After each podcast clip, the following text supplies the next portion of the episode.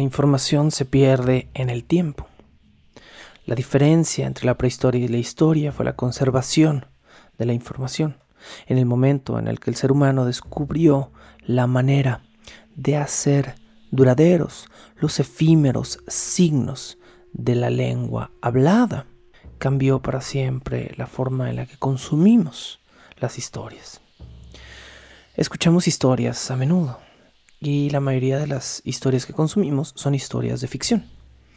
Porque nos gusta vernos reflejados en personajes que de alguna manera son como nosotros, pero diferentes. Lo más interesante de todo esto es que tenemos una constante necesidad de consumir ficción. Necesitamos nuevas historias, pero de alguna manera todas las historias son una repetición de las anteriores. Sabemos de cierto que el arquetipo del héroe es uno que se repite. Y para hablar de las viejas historias de héroes, siempre estamos hablando de mitología. Hay una mitología que de alguna manera se mantiene actual, que por su combinación de caos y orden, más que de simples historias del bien y del mal, es una mitología que vive en nuestros corazones y que incluso la cultura popular moderna tiende a abrevar de ella. Para preservar una información que parece perdida ya en el tiempo, de alguna manera, he decidido iniciar esta nueva temporada rescatando una vieja temporada de mi programa El Puente del Troll y esto es a razón de que ustedes, una y otra vez me han expresado la necesidad de volver a consumir estas historias. Historias que alguna vez estuvieron a punto de perderse en el tiempo y que un hombre en busca de preservar no en sí estas historias, sino su prosa poética, conservó Vamos a revivir esta temporada de mitología nórdica. Vamos a traerla aquí abajo el puente, a este otro lado del puente, donde estamos más cerca todavía del lado troloso de la cuestión. Y vamos a revivir, por supuesto, todas las historias. De alguna manera platicamos en esa ocasión. Pero el día de hoy, porque no tenemos un reloj demasiado estricto, me voy a dar la libertad de, además de platicarles de forma pues holgada estas historias, de leerles la Voluspa, que es el poema, la recapitulación más importante de todas las Edas y que contiene el principio y el final. Así que si alguna vez se preguntaron de qué color era el cabello de Thor realmente y no solo en Marvel, o por qué nadie mata a Loki después de cada una de sus travesuras, si alguna vez escucharon a un amigo nórdico decir la expresión por las lágrimas de Freya y no sabían qué significaba oro, si nunca antes supieron quiénes son los Aesir o los Vanir, ni cómo se llamaban todos los otros hijos de Odín que eran hermanos de Thor, o si también ignoraban por qué el padre de todo es llamado así y por qué solo tiene un ojo. Y a veces se viste como un viejito zarrapastroso que se parece más a Gandalf o a un Merlín del mito artúrico. Ha llegado entonces el momento de resolver todas estas dudas. Libros sobre mitología nórdica hay muchos, pero no todos son entretenidos. De esos libros mm, he revisado algunos, por supuesto que no estoy ni remotamente cerca de revisar el, total del grueso de un corpus tan extenso, y de lo que he revisado, recomiendo leer Mitos de los Hombres del Norte de Roger Lancelin, eh, recomiendo mucho el libro Mitología Nórdica de Robert Garrison, la enciclopedia de magia y folclore nórdico y germánico de Claude Losetok, el diccionario de mitología nórdica de Rudolf Simek y por supuesto, si quieren, si tienen el valor, recomiendo acercarse a las Edas, pero les advierto que las Edas son difíciles de leer. ¿Qué eran pues estas, estas edas? Las edas son recopilaciones de poemas, no, no, no es otra cosa que esto. Eh, la edad poética se cree ser ligeramente más antigua que la edad en, eh, en prosa, pero al mismo tiempo se cree que están muy cercanas. Es decir, se cree que estas edas fueron recopiladas entre los siglos décimo y décimo tercero, 10 y 13, y que más o menos en este rango eh, todo el norte de la Europa central ya estaba en riesgo de cristianizarse, por lo tanto, asumimos que eran eh, frailes probablemente que estaban buscando preservar ciertas costumbres, pero ya con una infección este, cristiana. La Edad poética, también es llamada Edad mayor, la Edad poética es eh, esta colección de poemas escritos en nórdico antiguo, es decir, tiene su propia, su propia lengua, digamos, y este nórdico antiguo eventualmente se fue, eh, se fue reescribiendo en islandés medieval. Estos textos en islandés medieval eventualmente pasaron a ser compilados en lo que hoy se conoce como el Codex Reginus, es decir, un códice, una recopilación de documentos antiguos que recibió este nombre porque fue precisamente compilado para un rey un obispo, eh, un obispo de nombre Bjornflur, le dio en 1643 este códice a un rey danés y estuvo durante muchísimo tiempo, cientos de años, este, eh, como, como, un objeto real, es decir, de la realeza, y pues hoy en día se mantiene ya como un objeto de, de, museo, no de museo, de biblioteca específicamente. Estuvo guardado, al parecer, durante siglos en la Biblioteca Real Danesa, pero en 1971 le fue devuelto al gobierno de Islandia con, pues, con la intención de que este documento volviera de alguna forma a sus orígenes. Originalmente los poemas édicos eran recitados por trovadores, eran es decir pasados pues de boca en boca. Y esto los mantuvo vivos durante, durante el tiempo que, que, no se había escrito este, este Codex Reginus, ¿no? De alguna manera. Estos poemas, no obstante, tienen un metro complicado. Por lo tanto, deben haber mutado, deben haber cambiado tremendamente desde el siglo X, que a lo mejor es su punto más antiguo, hasta el punto en el que son recopilados, no sé, quizá en el siglo por ahí XIII y eventualmente puestos en un solo códice. Entonces, estamos entendiendo que lo que hoy en día nos llegó de la edad poética puede ser muy, muy distinto a lo que originalmente se cantaba. Cada pequeño poema, cada eda, tiene un tema central. Algunos tienen más de un tema. En la Eda que vamos a leer hoy, los temas que se incluyen son principio y final, el origen de Yggdrasil y por supuesto el Ragnarok. Decíamos que hay entonces dos grandes fuentes. Estamos hablando de la Edad poética y hay que hablar también un poco de la Edad en prosa o también llamada la Edad de Snorri. Snorri Sturluson era un poeta y a él lo único que le importaba era mantener un conocimiento del metro. Él quería que la forma tradicional de hacer poesía nórdica fuera lo que se preservara. A lo mejor a Sturluson no le interesaban un pepino las historias en sí.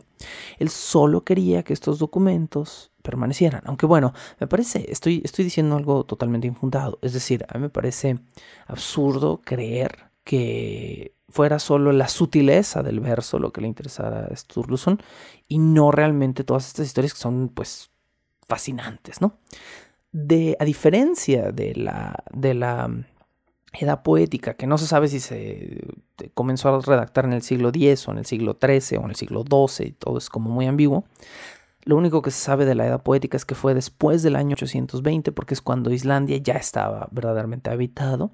Sabemos con un poquito de más precisión que Snorri Sturluson escribió probablemente estas compilaciones o estos poemas que él conocía cerca, cerca del año 1220, por ahí.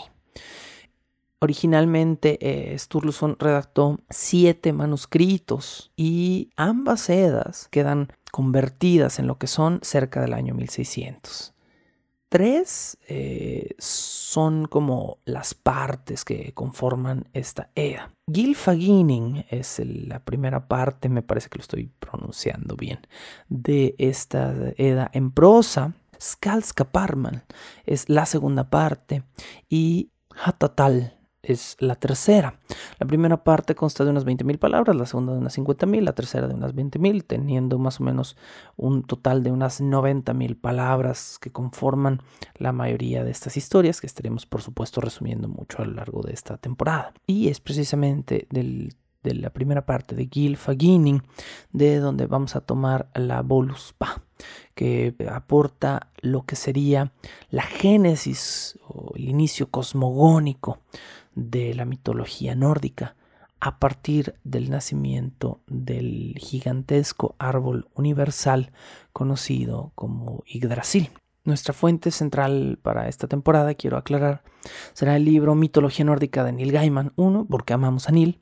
Eh, dos, porque es un texto simple, pero increíblemente completo y muy disfrutable de leer. Y no saben cómo agradezco eso, el haberlo podido revisitar un poquito con la calma de saber que es un texto ameno.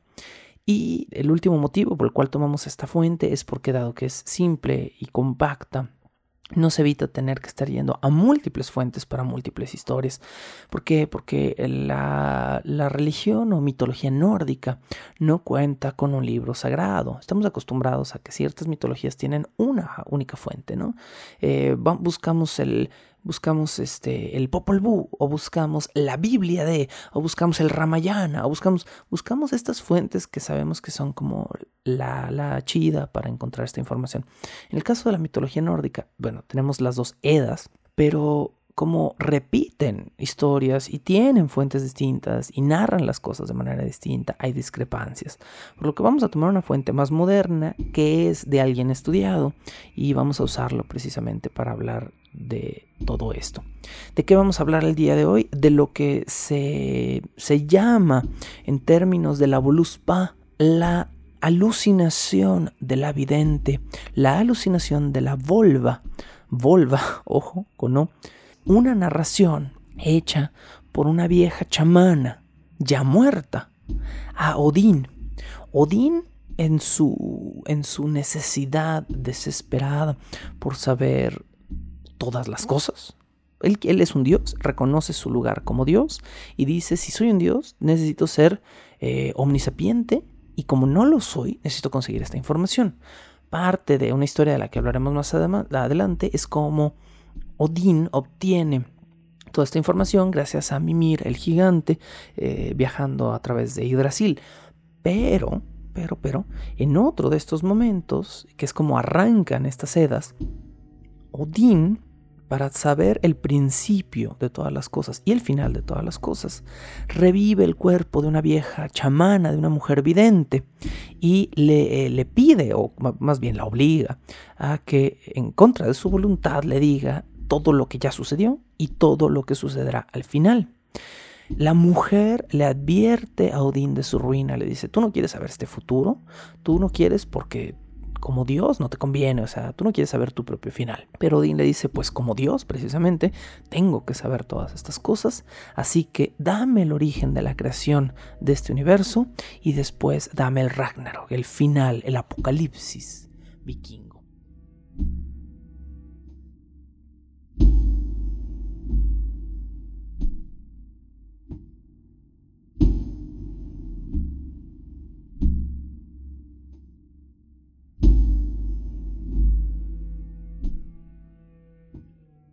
Así que esta historia comienza antes del principio, antes del todo.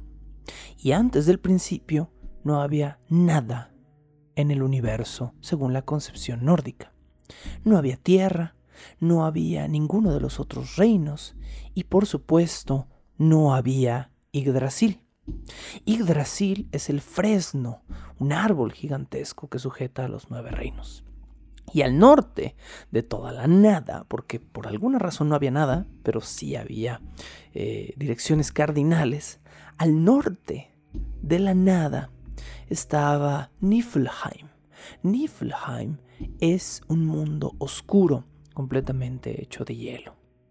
En Niflheim había once ríos ponzoñosos que corrían entre una niebla muy, muy espesa, y los cielos eran tan oscuros que eran la inexistencia misma.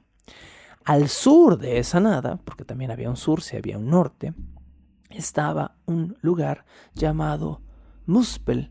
Muspel no estaba hecho de fuego. Muspel era el fuego mismo, era el origen del calor más abrasante e infernal, era el sol, de alguna manera. Muspel solo era fuego, no tenía tierra, no tenía continentes, no tenía agua, no tenía cielo. Muspel era una esfera gigantesca y refulgente de fuego puro, rodeado también de una niebla muy fina. Y eh, donde terminaba esta atmósfera, podemos decir, de niebla, comenzaba poco a poco a irradiar esta energía en forma de luz. Y en esa corona, imaginen este sol, este planeta hecho de fuego imponente, rodeado de una niebla densa y entre esta niebla saliendo rayos vivos de energía, de sol, y allí, entre medio de esa niebla, de pie sobre el fuego mismo, estaba Surtur. Surtur es el ser primigenio de la mitología nórdica. Surtur existió antes incluso que los mismos dioses y era un gigante de fuego. Han oído hablar a menudo de los gigantes de hielo en la mitología, nórdica, pues antes de los gigantes de hielo estuvo Surtur, el gigante de fuego, que es enorme y que tiene una espada gigantesca en llamas en sus manos, una espada realmente completamente hecha de fuego. Está escrito en las sedas que Surtur será el mismo ser que como estuvo ahí al principio, estará allí al final. Surtur terminará con el mundo de los hombres, con la Tierra Media, el Midgar, cuando llegue el tiempo de que este mundo se termine. Surtur vendrá desde ese, ese sur rodeado de niebla y fuego y quemará todo el planeta, todo el reino medio, la Tierra Media, cortando el mundo en dos con ella. Pero no nos vamos a centrar en el final sino en el principio. Entre Muspel y Niflheim había vacío, el vacío más enorme que se puedan imaginar. Con decirles que este vacío era tan grande que tenía nombre. Se llamaba Ginnungagap. Si se están preguntando por qué en el inglés moderno gap es una brecha o un vacío, bueno, por supuesto que esto tiene parte de su infección al ser una una lengua de herencia nórdica. Ginnungagap era el vacío del bostezo. Y conforme todas las cosas empezaron a existir, también comenzaron a conceptualizarse de alguna manera el tiempo y el espacio. Así que este enorme Ginnungagap comenzó a reducirse, o de otra manera podríamos decir que quizá el universo, después de haberse expandido, se estaba contrayendo. Y Muspel y Niflheim comenzaron a acercarse. Si Muspel y Niflheim eran el fuego y el hielo, el fuego y el hielo, al acercarse, comenzaron a causar una reacción química. El fuego derritió al hielo y en esta reacción de frío y calor se generaron vapor y agua, y del vapor y del agua nació la vida misma. ¿Qué vida? ¿Una vida diminuta y microscópica? No, todo lo contrario en la mitología nórdica. Nació el ser más enorme de todos los mundos después de Surtur. Nació un enorme gigante del cual nacerían todos los demás gigantes de carne y de hielo. Este ser era hermafrodita, tenía ambos sexos y su nombre era Ymir. Con Ymir nació otro ser, una vaca. Sí, una vaca que además era una vaca sin cuernos. Esta enorme, enorme vaca era ah, tan grande que se considera inconcebible por la mente humana. De sus ubres manaban ríos de leche infinitos y estos ríos de leche infinitos eran el alimento de Ymir, quien le puso a esta vaca de nombre Adumla. La vaca, por supuesto, también tenía que comer, pero no tenía pasturas universales de donde alimentarse, así que tenía que eh, lamer la sal de las montañas que se estaban comenzando a formar en el universo. Y Adumla era una vaca hambrienta. Oye, si lo único que tienes eh, como, como modo de mantenerte es sal, la mida de piedras, pues vas a tener muchísima hambre todo el tiempo. Así que Adumla pasaba todo su tiempo despierto, lamiendo y lamiendo las rocas cercanas para sacarles la sal. Lo que Adumla no sabía es que al lamer estas piedras las estaba erosionando y que al erosionar completa una de estas montañas, dio nacimiento accidental a otro ser. Adumla estaba lamiendo y lamiendo y lamiendo y encontró una cabeza llena de cabello. Y el primer día liberó por completo esta cabeza y después unos hombros, y después un torso, y un cuerpo completo que tomó tres días, tres días universales de alguna forma en ser liberado, y ese cuerpo le pertenecía a Buri. Buri fue el primer ser mucho más antropomórfico, podemos decir, del universo, y se considera el ancestro de los dioses. Otro día, porque ya estamos asumiendo que si habían pasado tres días aquí es porque los días ya existían. Eh, después de una gran, gran comida, de un festín de leche, Ymir se quedó dormido durante mucho tiempo. Y mientras dormía, al estirarse, de su axila izquierda nacieron un par de gigantes, un varón y una hembra ambos enormes, y de una de sus piernas nació un gigante de seis brazos. Estos tres fueron los primeros descendientes de Ymir y son los padres de todos los demás gigantes que van a aparecer en la mitología nórdica.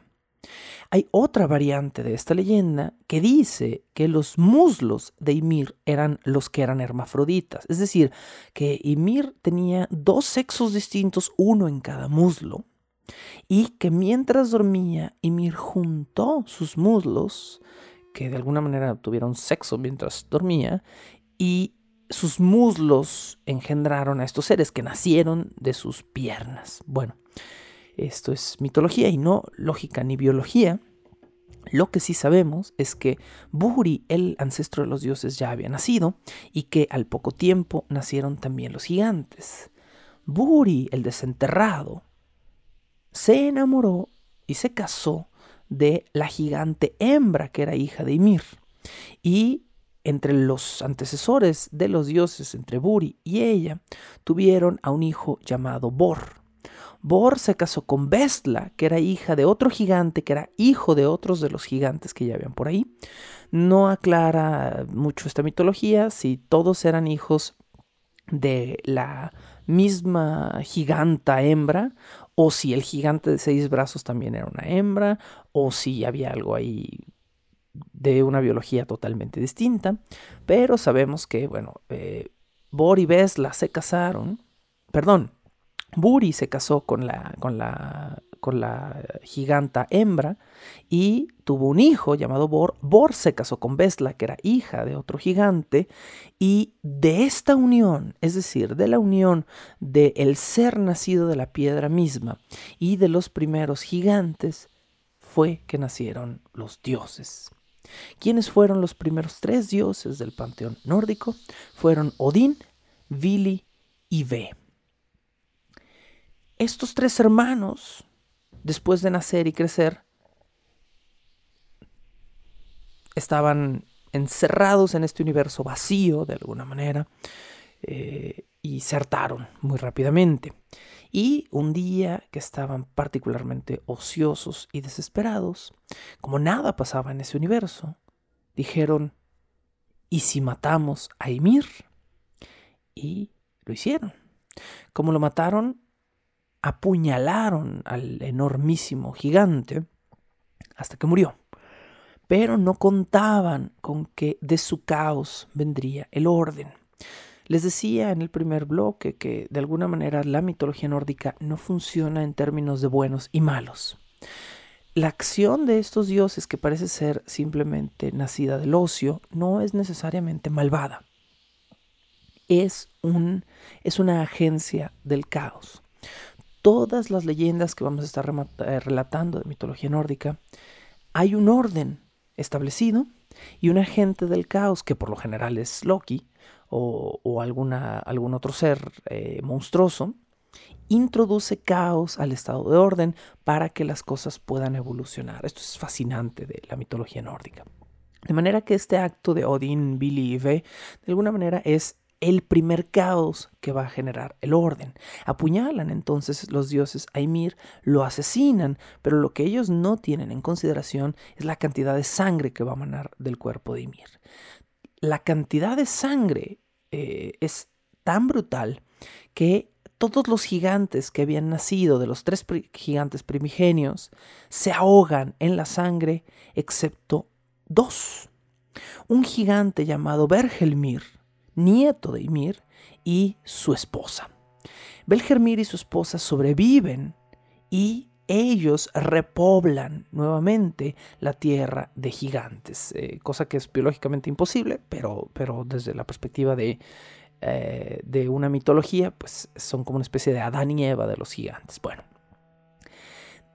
del cadáver de Ymir brota todo el resto de la vida del Midgar y de todos los otros reinos. Del cuerpo de Ymir, Odín y sus hermanos labran de alguna manera la tierra utilizan los huesos del gigante Ymir para hacer las montañas. De sus dientes deshechos con el tiempo se hacen todo el polvo y toda la arena de todas las playas. De la sangre de Ymir y de su sudor se forman todos los mares. Y toda la bóveda celeste es el cráneo del gigante Ymir. Lo estamos viendo tal y como es por adentro. Y esas cosas blancas que están flotando debajo del azul del cielo, las nubes, son el cerebro de Ymir. Eso es lo que nos dice esta pequeña leyenda. Así es como comenzaron a existir todos los reinos del gran árbol Yggdrasil y así es como llegó a existir nuestro reino, el reino humano, que es el Midgar o la Tierra Media para proteger el nuevo mundo de los gigantes, los dioses dijeron, ok, los gigantes tienen un cierto resentimiento contra nosotros, nosotros los ahogamos a todos. Fue, entre comillas, un accidente, ¿por qué no? Porque la muerte de Ymir fue totalmente premeditada. Pero los dioses previeron que los gigantes tendrían una crella con los descendientes de los dioses y decidieron proteger el Midgar con un muro hecho con las pestañas de Ymir. Tomaron las pestañas de Ymir y rodearon Midgar al punto de su ecuador. Midgar es una concepción terraplanista. Si ustedes odian a los terraplanistas, bueno, hubieran odiado a los vikingos, porque Midgar es una tierra plana. Y en todo el borde, en todo el filo de este disco, que es Midgar, los, eh, los dioses pusieron una especie de protección como de púas o de picos, que son las pestañas de Ymir. Y esta estructura, como está justo en este filo, en esta mitad, le da su nombre a este reino. Midgar, el lugar que tiene las, las guardias en el medio, o el lugar entre muros, que es como se traduce este término también, Midgar, el lugar entre medios, la tierra media, el lugar en medio de. En las costas de los nuevos mares de Midgar, los dioses encontraron de repente dos troncos caídos y decidieron tallarlos, crear algo con ellos. El primer tronco que encontraron era del árbol del fresno, o como se le conoce en inglés, ash y el otro tronco que encontraron era un trozo de olmo o elm. Odín tomó estos dos pedazos de madera en sus manos, les dio forma de hombres y les insufló aliento. Y entonces con ese aliento divino vino la vida. Billy, eh, cuando digo Billy no se imaginen como que es el nombre en inglés como Billy, sino es Billy, por eso lo estoy leyendo con un poquito de énfasis. Billy es con V y con I latina. Billy les dio a los seres humanos libre albedrío o voluntad. Y V, el otro hermano de Odín, les otorgó su forma de carne, les puso genitales opuestos y les encargó que se dieran nombres. Pero a estos dos primeros los dioses mismos los nombraron. Al varón que venía del fresno o ash, lo nombraron ask. Y a la hembra que venía del elmo o olm, la nombraron embla. Ash, ask y embla, elm. Por eso, todos los hombres que creen que esta leyenda es verdad, llaman a Odín el padre de todo, un epíteto que escucharemos muchísimas veces para referirse al buen Odín. Este es solo el origen de Midgar, pero Midgar, en este árbol del universo que es Yggdrasil, está rodeado por otros ocho mundos. Midgar es uno de estos nueve mundos. Y todos estos nueve mundos forman parte de las ramas y los niveles del árbol sagrado. El árbol sagrado o Yggdrasil es un fresno. De hecho, es el fresno más grande pues, del universo. Se considera que es firme y nudoso y su tronco es enormísimo y cada una de sus ramas está tan distante de la otra como podemos conceptualizar en términos universales de el choque original que se dio entre Muspel y Niflheim, nace este árbol y este árbol sostiene a los nueve reinos. Si esto eh, dentro de la concepción vikinga no existía pues un concepto de gravedad, ni de rotación, ni cosas así, entonces eh, los, los, los, vikingos creían, o, los nórdicos creían, que eh, Yggdrasil era lo que sostenía a estos mundos en el universo, como si estuvieran colgados de alguna manera o reposando en las ramas como esferas. Imaginen un enormísimo árbol de Navidad. Yggdrasil entonces le da un sentido vertical al universo. Todos los reinos más elevados están hacia el norte, todos los reinos más bajos están hacia el sur. Hay una base, hay una copa y hay raíces del universo porque Yggdrasil necesita mantenerse alimentado. Según la leyenda, Yggdrasil tiene sus raíces en tres mundos, para que en cada uno de esos mundos las raíces del árbol puedan beber agua. La primera raíz es la más profunda y cae en el mundo de Niflheim. Toma su agua de un arroyo burbujeante llamado Bergelmir y en sus aguas, en las aguas de este arroyo, nada Nidhogg. Nidhogg es un gigantesco también dragón que dedica sus días enteros a roer la raíz del árbol. Es la serpiente enroscada en las raíces, que es una figura eh, semiótica, mitológica muy, muy, muy recurrente. Incluso, por ejemplo, en, la mitología eh, prehispánica de, de México, se cree o se creía que había siempre una raíz en, en, las, perdón, una serpiente en la raíz de un árbol causando daño y que si se clavaba un cuchillo se podía matar a esta serpiente y permitir que el árbol, un árbol volviera a florecer o incluso evitar tormentas.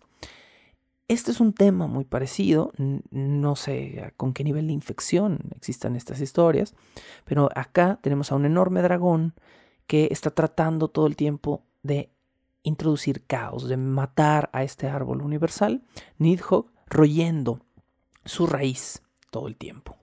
La segunda raíz de Yggdrasil está en Jotunheim. Jotunheim es la tierra de los gigantes de hielo y bebe del pozo de Mimir. Mimir es un gigante muy poderoso que sabe todas las cosas. Su cabeza está maldecida o bendita con el conocimiento de todas las cosas y Mimir vive cerca de una fuente de agua cristalina.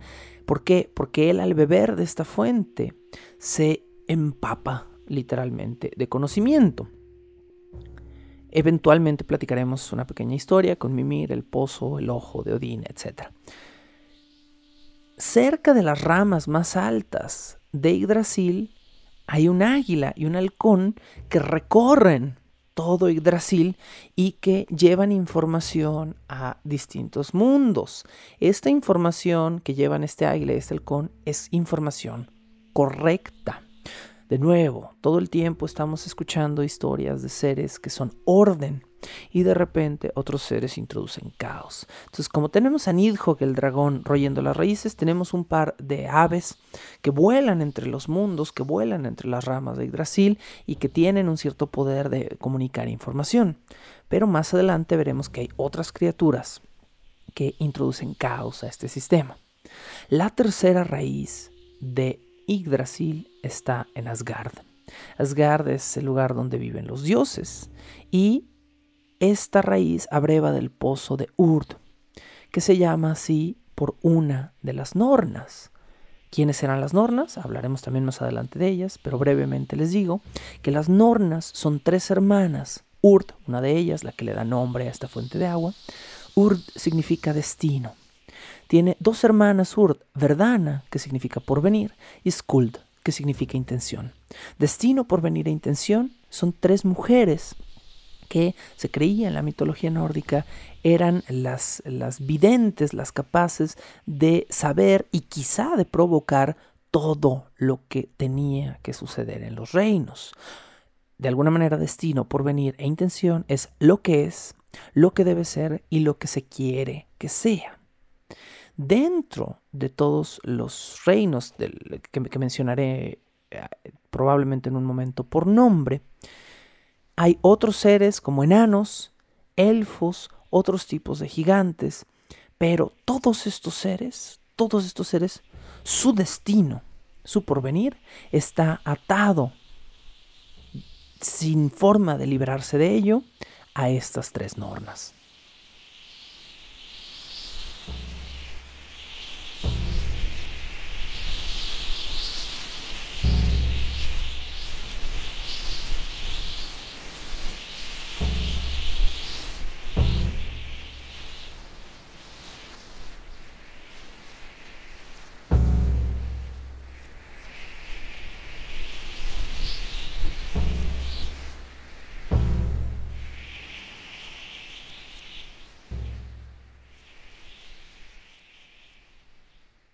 Una ardilla llamada Ratatosk es otro de los curiosos habitantes de Yggdrasil que se puede mover entre los reinos.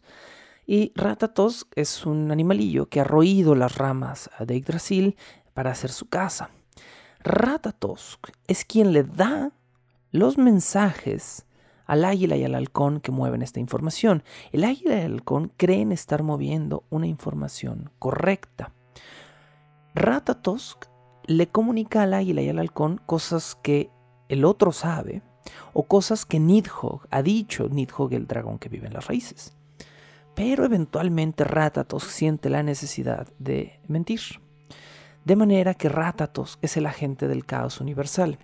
Ratatos, que ardilla, a veces dice la verdad sobre la información y a veces dice mentiras, y de esta forma embrolla a todos los animales que están en los rincones de Yggdrasil y que pueden comunicar los reinos, manteniéndolos en caos.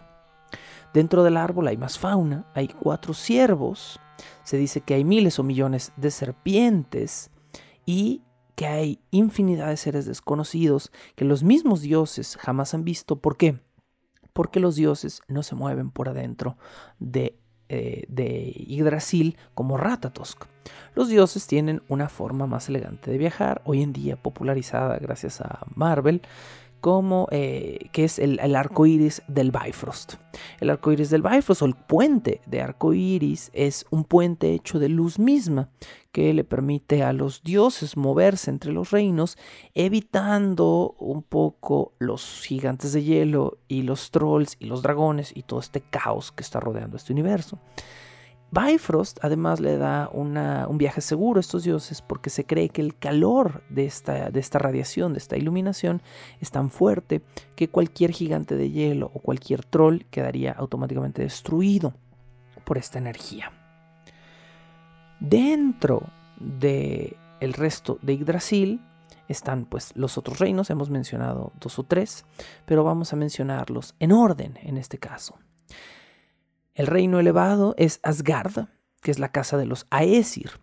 Eh, los Aesir y los Vanir son los dos tipos de dioses mayores. O podemos decir que los Aesir son los dioses mayores y los Vanir de alguna forma son los dioses menores. Lo explicaré un poquito mejor más adelante en la temporada, pero de momento puedo decir que eh, si los Aesir son los dioses que tienen actitudes y voluntades humanas, los Vanir son la naturaleza convertida en seres antropomórficos. Esa es la gran diferencia más interesante que tienen estos dos grupos de dioses. Los Aesir son muy parecidos al panteón griego. Son dioses que tienen deseos sexuales y relaciones interpersonales y objetivos en la vida.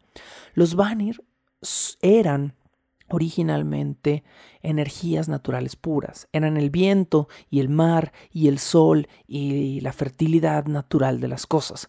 Y la mitología nórdica los convierte poco a poco en seres tangibles. Eventualmente hablaremos de la guerra y de la paz que se formó entre los Aesir y los Vanir.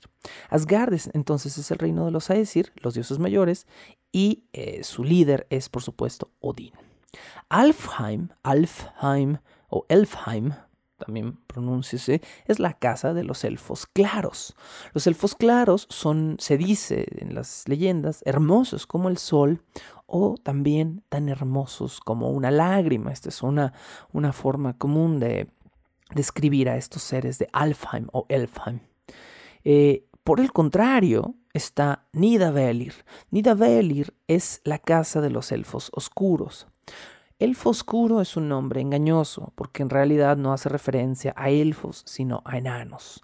Se cree que los elfos oscuros son hijos o híbridos entre elfos claros y enanos de las montañas que eh, buscaron su propio reino para vivir y Nidavellir también está plagado de montañas. Debajo de estas montañas viven los elfos oscuros. Midgar, justo a la mitad, también es el reino que habitan los hombres Debajo de Midgar está Jotunheim, el reino más frío, más hacia el sur de los gigantes y gigantes de hielo.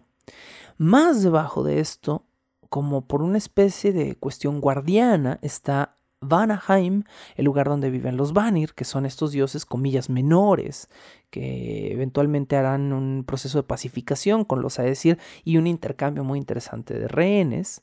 Y finalmente tenemos los últimos dos reinos del fin, de la cola, digamos, del abajo de este universo, que es Niflheim, el mundo más oscuro y helado, y Muspel, el mundo de fuego, que de alguna manera quedaron cerca durante la creación del universo y hoy en día pues comparten un espacio cercano.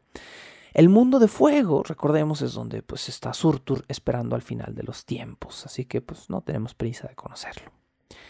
Entre estos nueve mundos, nada más quiero aclarar rápidamente, no se cuenta el Hell, que es el Hell. Eh, el Hell es el lugar de los muertos, muy distinto a la concepción este, americana o estadounidense, pues de un Hell, de un lugar infernal, una concepción totalmente cristianizada, pero es el mismo origen de la palabra, el Hell vikingo, eh, que es donde reina este Hell, que a veces en textos modernos van a encontrar este, este nombre, el nombre de Hel, que es hija de Loki, como Hela, pero su nombre tradicional eh, más antiguo es Hel, de esta chica. Y tampoco se cuentan entre estos nueve reinos, eh, tampoco se cuenta el, el Valhalla. El Valhalla es esta, este reino espiritual en el que viven las, las esencias, las almas, de alguna manera, de los guerreros fallecidos, que es como una especie de cielo. Entonces, el Hel y el Valhalla, dentro de la concepción escandinava, van a ser lo más cercano a un infierno y a un cielo. Eres un buen guerrero, te ibas al Valhalla, te ibas al cielo. ¿Por qué? Porque habías muerto en batalla, habías muerto de una manera honorable. Eras una persona común, y corriente te ibas al Hel. Esto no era un castigo, era el simple, es como, es como, este, un poquito como el inframundo griego. Es un simple lugar donde las almas comunes y corrientes permanecen después de haber perdido su forma corporal. Y con esto ha llegado el momento de, después de toda esta explicación, leerles el poema original de donde proviene toda esta fantasía hermosa.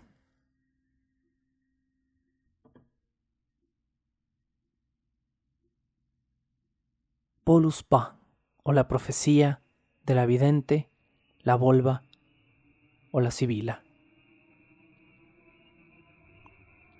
Silencio a los dioses, a todos pido, a los grandes humildes hijos de Heimdall.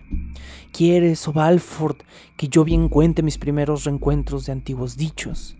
Gigantes recuerdo en remotos tiempos, que de ellos un día yo mismo nací, los nueve mundos, las nueve ramas, y bajo tierra tapado.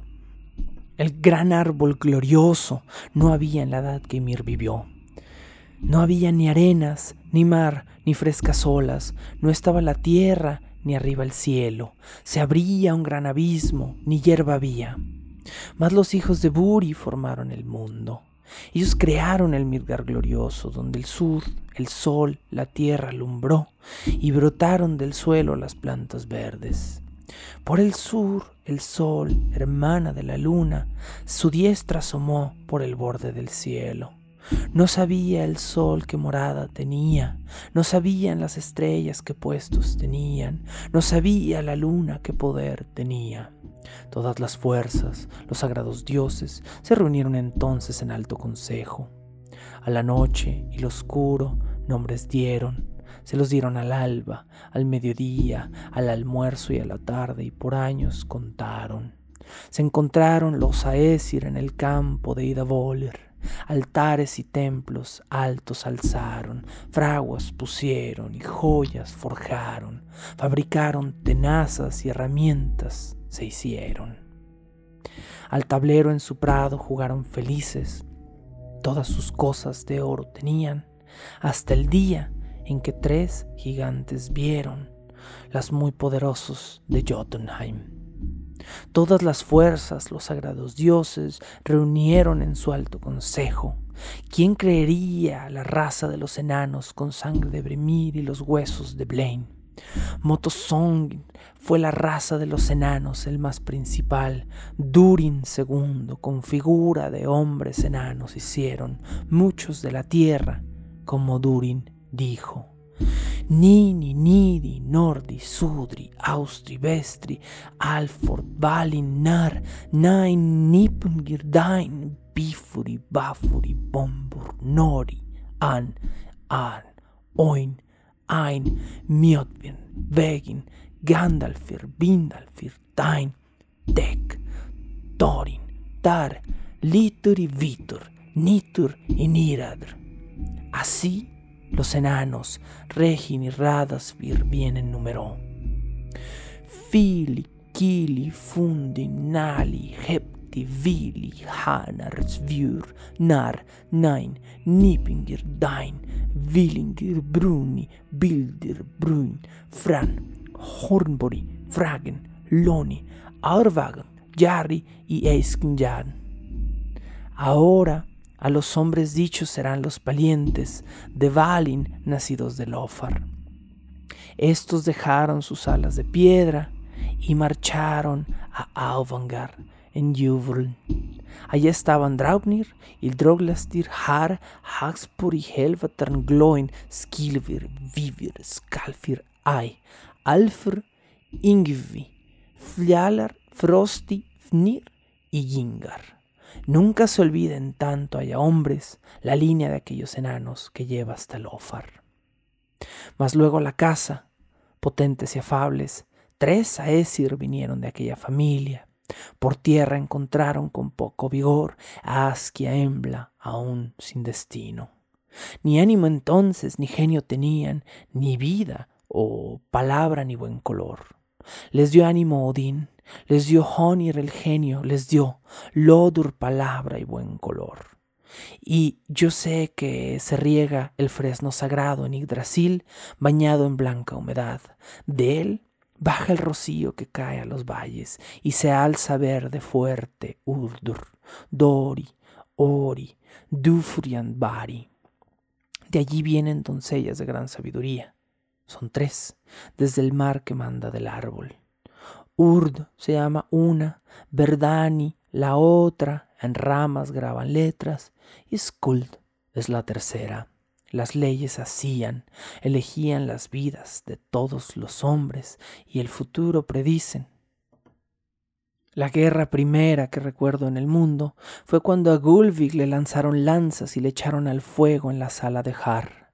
La quemaron tres veces y tres veces renació y aún sigue viviendo. Heidri va a la casa, que la llamaban bruja divina con artes de vara, hechizó cuanto quiso, hechizó a su placer, por delicia quedó de las hembras malignas. Todas las fuerzas, los sagrados Aesir, se reunieron entonces en alto consejo. Si los Aesir debían pagar tributo, o si todos los Aesir debían exigir ofrendas. Odín a la horda su lanza arrojó.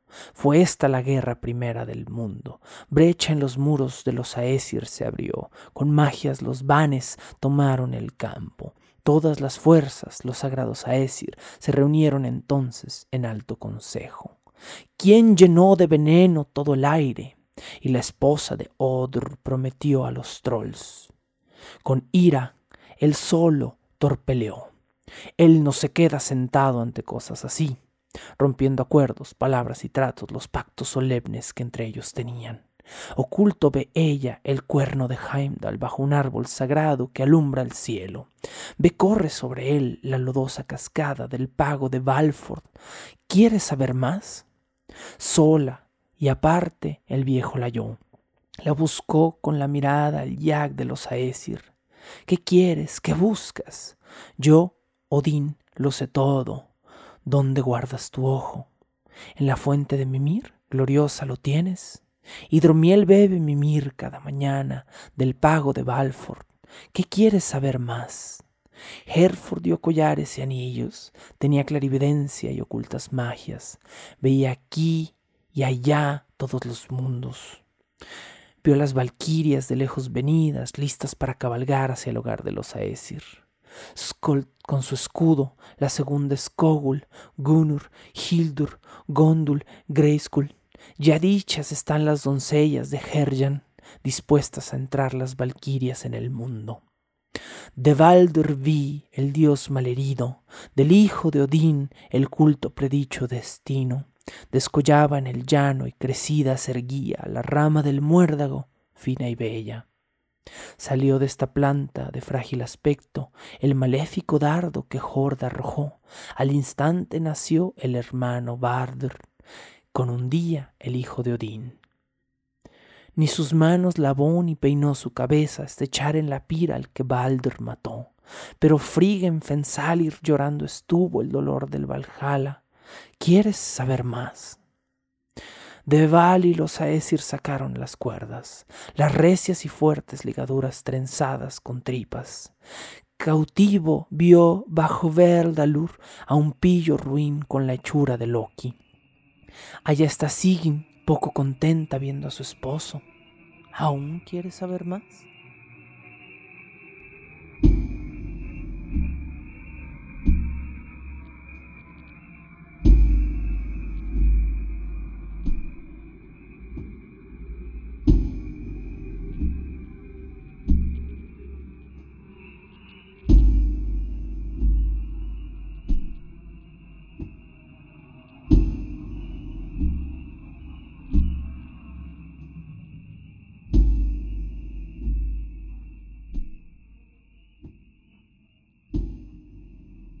Con dagas y espadas las aguas de Slith desde el oriente bajan por pútridos valles. Al norte se alzaba Nidavellir, la dorada mansión de los hijos de Sindr. Otra morada se alzaba en Okolnir, donde bebe cerveza el gigante Brimir. Vio ella una sala lejos del sol. En Nastron está, con la puerta al norte, veneno le entra a través del húmero, lomos de sierpes la sala ensamblan. Por tan mala corriente vio que cruzaban la gente perjura y proscrita por muertes y aquel que seduce mujeres casadas. Nidhogg allí se sorbía a los muertos, el lobo los destroza. ¿Quieres saber más? Al este, la anciana en el bosque de hierro pariendo estaba, hermanos de Fernir, quien en forma de monstruo a la luna devore. Con la vida se sacia que saca a los muertos, de sangre él tiñe el sitio de los Aesir. Sol negro después brillará en verano, hará muy mal tiempo. ¿Quieres saber más? Arriba, en la loma gozoso su arpa, Héctor tañía el guardián de las brujas, por encima de él cantaba en el árbol el gallo encarnado, que Flajar se llama. Allá entre los Aesir cantó Gilcambi, a los héroes despierta Herjafort. Hay otro allá que canta bajo tierra, es un gallo cobrizo en las alas de Hel. Feroz ladra Gamor ante Gleipnir, va a romper la cadena, va a soltarse la fiera. Mucho sé yo, más lejos yo veo, el destino final de los fuertes Aesir. Surgirán entre hermanos luchas y muertes, cercanos parientes discordias tendrán, un tiempo de errores, de mucho adulterio, de hachas, de espadas, escudos se rajan. Los lobos anunciarán el derrumbe del mundo, ningún hombre se respetará entre sí. Los de Mimir rebullen, la muerte avisa al mismo tiempo que suena el Galahorn. Heimdall llama por alto su cuerno, la cabeza de Mimir a Odín le canta. El fresno Yggdrasil, el viejo, tiembla, gime el gran árbol, y el gigante se suelta. Tiemblan todos por la senda de Hel, que el pariente de Surtur luego devora. ¿Qué hay de los Aesir? ¿Qué hay de los elfos? Jotunheim ruge, deliberan los Aesir, los enanos sollozan, los sabios del risco al umbral de sus rocas. ¿Quieres saber más? Y entre todos un día será. Feroz ruge Gamr ante Gleipnir, va a romper la cadena, va a soltarse la fiera. Mucho sé yo, y más lejos yo veo el destino final de los fuertes Aesir. Viene Hirn por el oeste, en alto el escudo, se, remueve Jormugundir con furor de gigante, azota el mar la serpiente y el águila grazna, la que muertos destroza, Nalfar se desata. Por el mar en barco vienen del este, el lobo los trae, el hermano de Bliester, del sur viene Surtur, abraza las ramas, resplandece la espalda del dios de los muertos.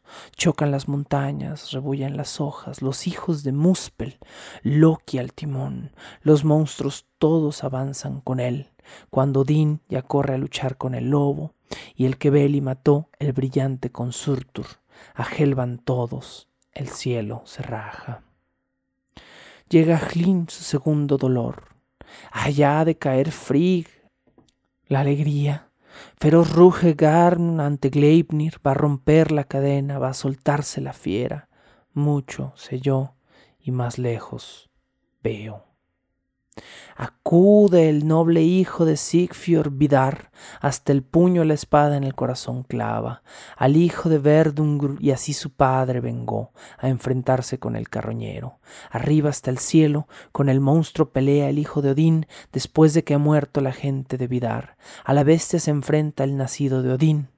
Thor, con rabia mata al guardián de Midgard a Jormugundir. Sin deshonra alguna, el hijo de Flogin, Odín, cae exhausto tras nueve pasos por el combate.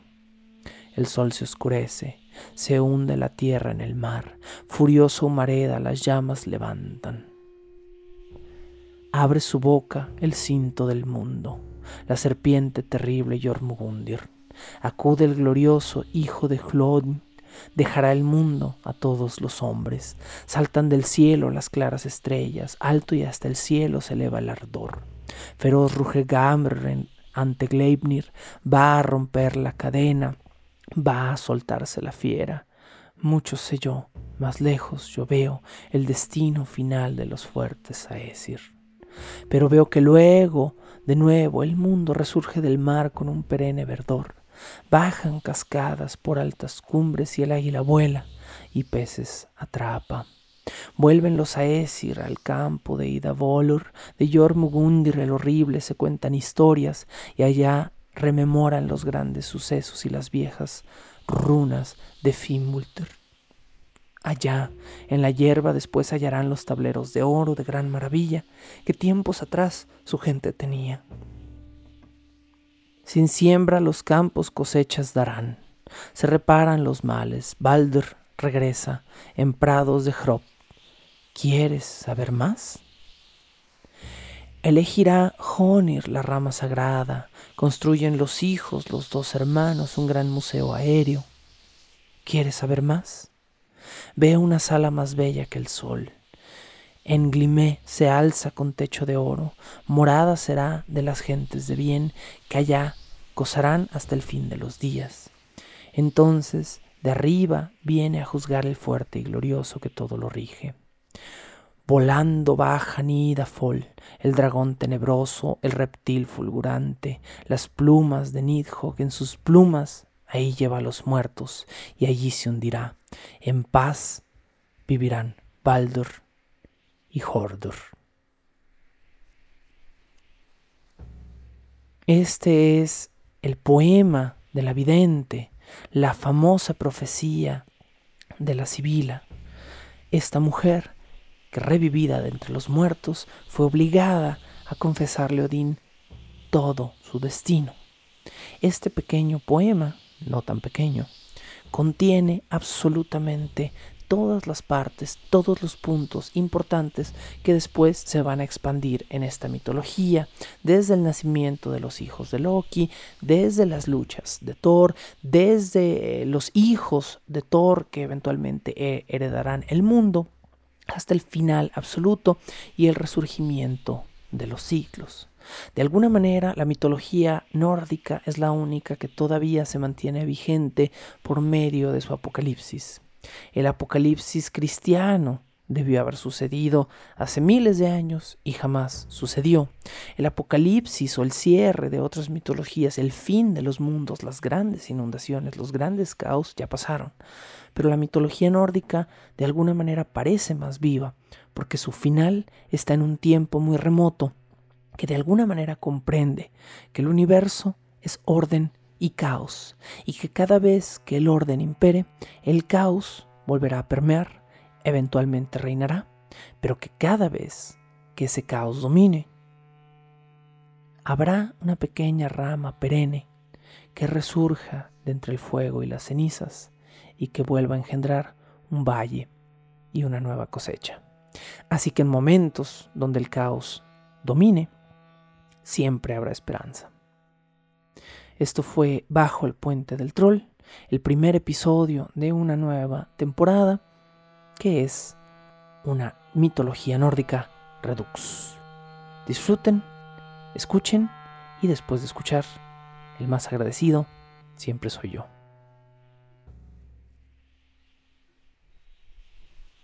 La locución, la producción y la música original de este programa son creadas por Sergio Vicencio. Ve a patreon.com diagonal Sergio Vicencio y apoya este podcast para obtener horas de contenido adicional. Búscame como arroba recuadro blanco en Twitter e Instagram o como Sergio Vicencio en YouTube para darme tu opinión sobre este podcast.